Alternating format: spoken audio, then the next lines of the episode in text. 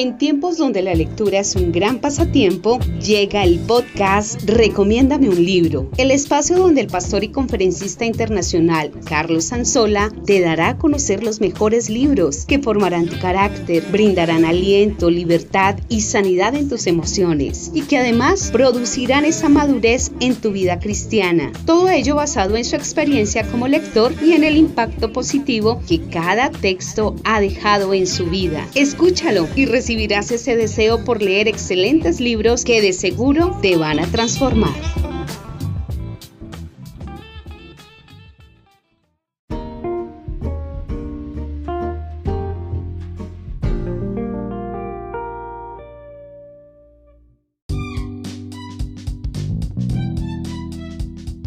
Este es el capítulo 2 de Recomiéndame un libro. Hoy estaremos analizando la autoridad espiritual de Watchman Nee. Bienvenidos.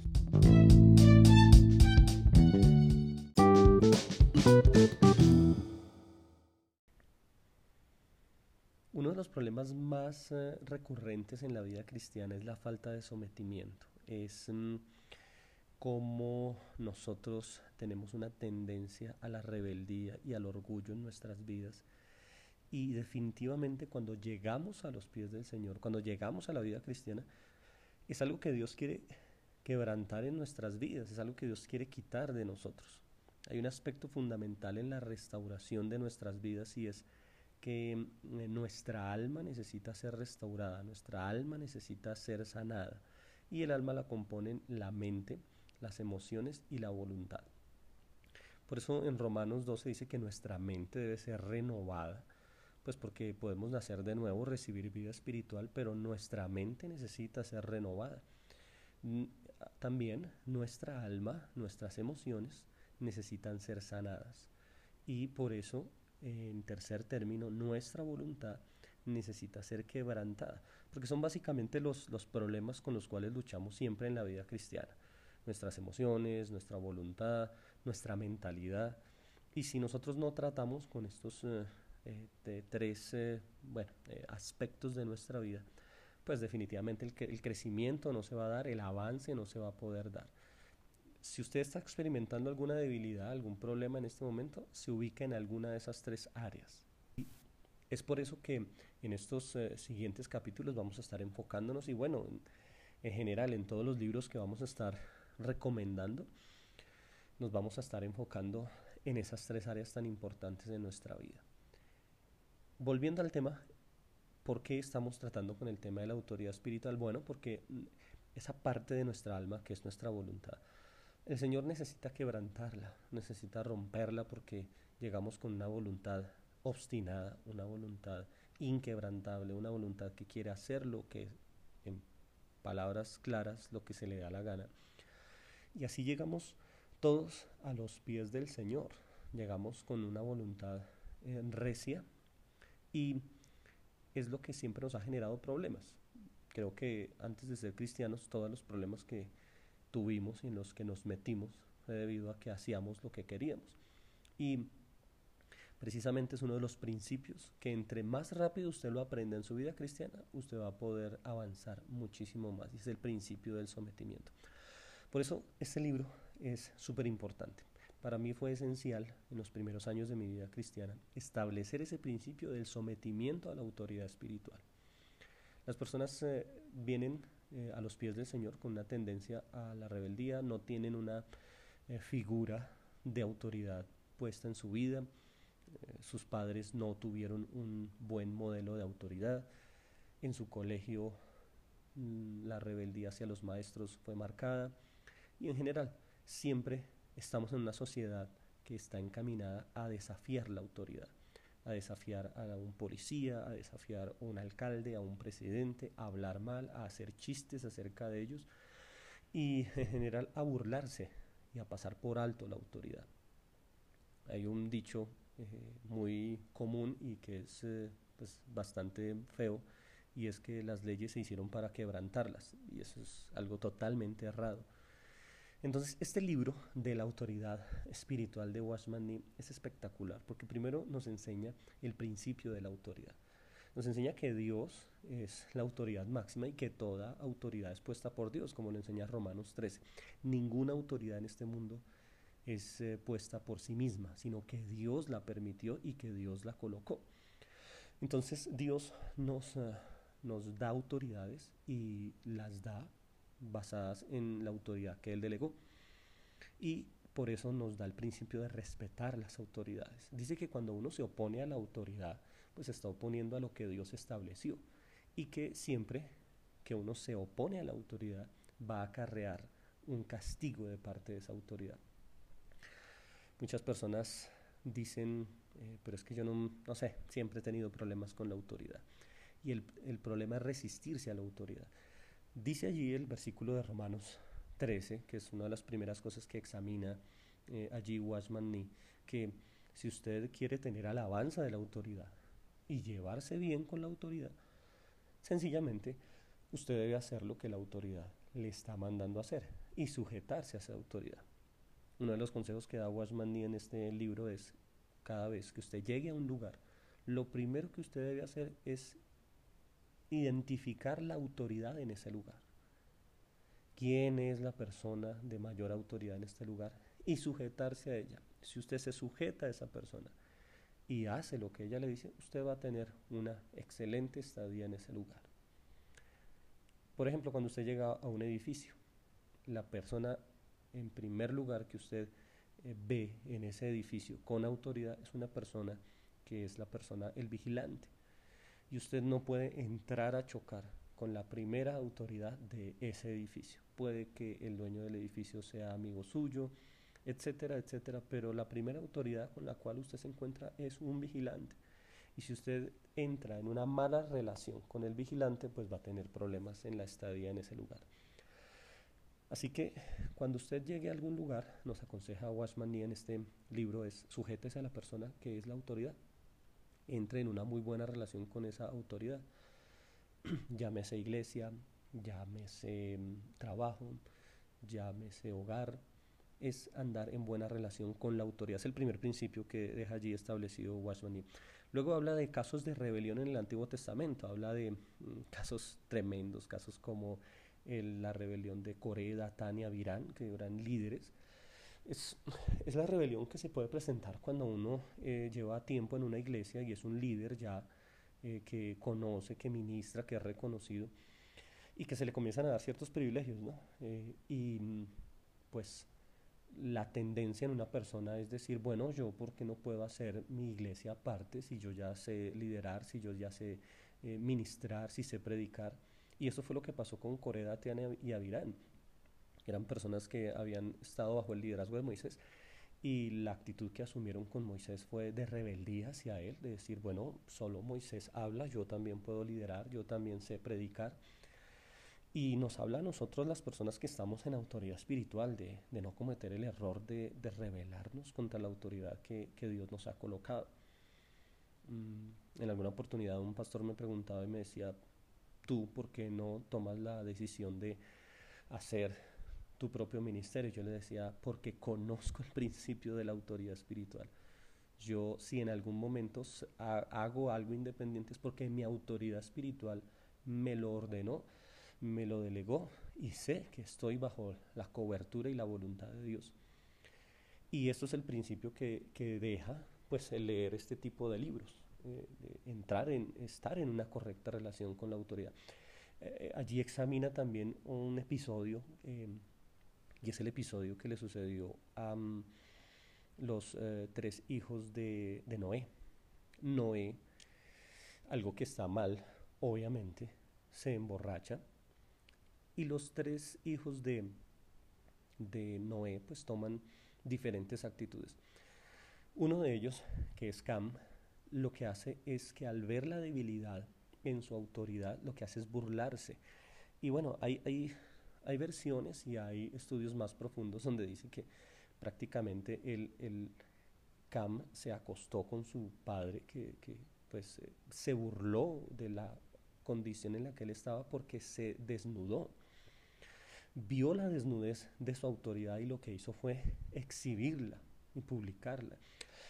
La actitud de, de Cam y de Jafet fue dirigirse hacia su padre desnudo y borracho con una manta y cubrirlo. Y lo que Watchman Nee expone allí en este capítulo es básicamente lo siguiente. ¿Qué hace usted cuando usted ve una debilidad en su autoridad espiritual? La expone, se burla, la utiliza para comportarse como usted quiere.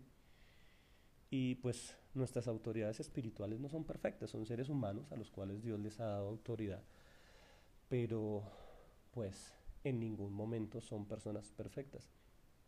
Y cuando a ti se te ha dado el privilegio de estar cerca de una autoridad espiritual, pues definitivamente en algún momento vas a ver una debilidad. Y mm, la persona que no tiene claro el principio de la autoridad espiritual, pues va a utilizar esto para, para dañar la autoridad, para exhibirla, para contarle a los demás y decir, miren, no es tan perfecto como parecía y Él es el que nos dice y el, que, el que nos marca el camino. Pero un principio que habla aquí Washman ni es que pues así la autoridad espiritual cometa ciertos errores, no voy a entrar en cosas detalladas, pero si cometa ciertos errores, sigue siendo una autoridad espiritual.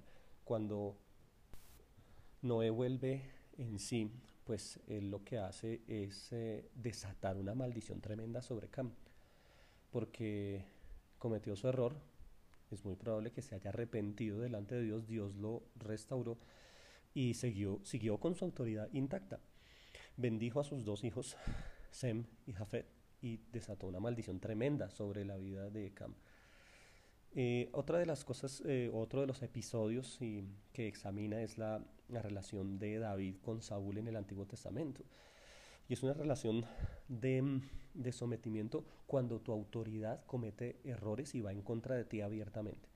Y eso es verdad. En alguna oportunidad tal vez tú te estarás relacionando o te habrás relacionado con personas de autoridad que son de plano, de plano, terribles y de plano, de plano, en contra del todo principio cristiano. Y aquí, pues nos enseña la forma de relacionarnos con ellos. Y es la actitud que tuvo David. David jamás tocó el manto de, de, de Saúl. En una ocasión, pues cortó el manto de él y se sintió muy culpable pero siempre fue una actitud de no tocar el ungido de Dios, es respetar la unción que hay sobre una persona. Y las preguntas que, que, hemos recibido en muchas ocasiones es, bueno, dime qué hago con un pastor, con una autoridad, con un jefe, con un familiar que mm, se está comportando mal, abiertamente hay un mal comportamiento antibíblico, ¿yo qué hago? Bueno, allí pues Washman nos aconseja que debemos tener la misma actitud que tomó eh, David y fue la actitud de sometimiento, la actitud de respetar la unción que se había colocado, porque él fácilmente pudo haber asesinado en dos ocasiones a, David, a Saúl, pero pues no lo hizo, no lo hizo porque él tenía estos principios de respeto a la autoridad muy, muy claros. Y David pues esperó el tiempo, esperó el tiempo de, de que si a él lo iban a colocar en un lugar de autoridad, iba a ser porque Dios lo quería así.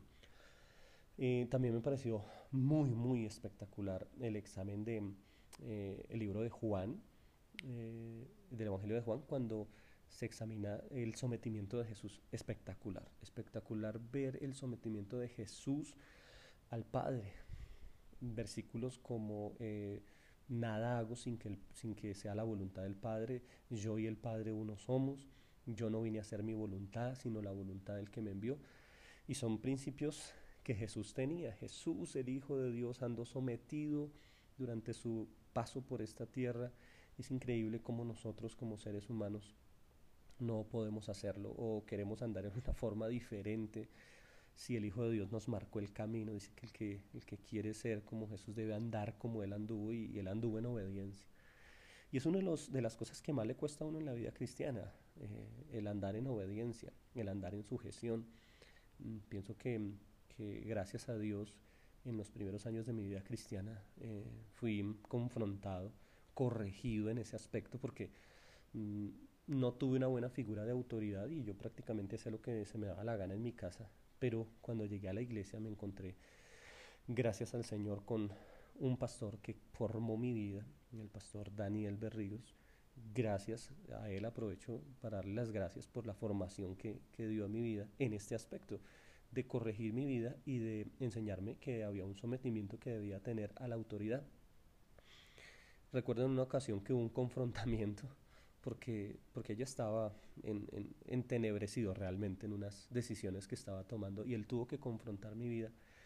Y creo que ese día tuve eh, un encuentro con la autoridad del Señor y, y ese día me fue revelada la autoridad de Dios sobre mi vida y se estableció en mí, creo que ese día, un principio de sometimiento y de obediencia, cosa que, que todos necesitamos, un encuentro con la autoridad de Dios. Tal vez tú has tenido un encuentro con el amor del Señor y pues te felicito, pero tú necesitas un encuentro con la autoridad de Dios y eso es algo que, que habla aquí este libro. Mm, un principio que se establece acá es que la obediencia es el principio del, del reino de Dios. La rebeldía es el principio del reino de Satanás. El reino del enemigo está fundamentado en qué? En la rebeldía, en la rebelión. Estamos hablando de Isaías 14, de Ezequiel 28, la rebelión de Satanás. Y nosotros no podemos andar bajo el principio satánico de la rebeldía en ningún momento. Si tú eres un hijo, tú no puedes salir en rebeldía de tu casa. Si tú eres un pastor, un líder, tú no puedes salir en rebeldía de un lugar y esperar bendición. Yo siempre le he dicho a las personas, tú tienes que salir bien de todo lugar que tú salgas. Tú no puedes salir mal hay personas que salen mal de sus trabajos, mal de sus hogares. Hay que salir en bendición siempre. Mm, otra, otra parte, bueno, la primera parte, son dos partes las de este libro. La primera parte es esta, y eh, nos enseña como los principios de la autoridad espiritual, pero la segunda parte es genial porque nos enseña cómo ser autoridad espiritual. Y dice, ok, tú vas a ser autoridad espiritual. Lo primero tienes que aprender a a vivir bajo sometimiento. Pero lo segundo es que necesitas aprender a ser autoridad espiritual. ¿Cómo es una autoridad espiritual? ¿Sí? ¿Cómo debe ser el carácter de una persona que tiene autoridad delegada? ¿Sí? Eh, ¿Cómo una persona que tiene autoridad puede usar mal su autoridad y cómo corregir eso? Son, son unos, unos principios espectaculares en nuestra vida que nos van a guardar de muchísimos errores personas que me están escuchando en este momento saben que tienen ese problema de la rebeldía y ese problema de hacer lo que a ellos les parece.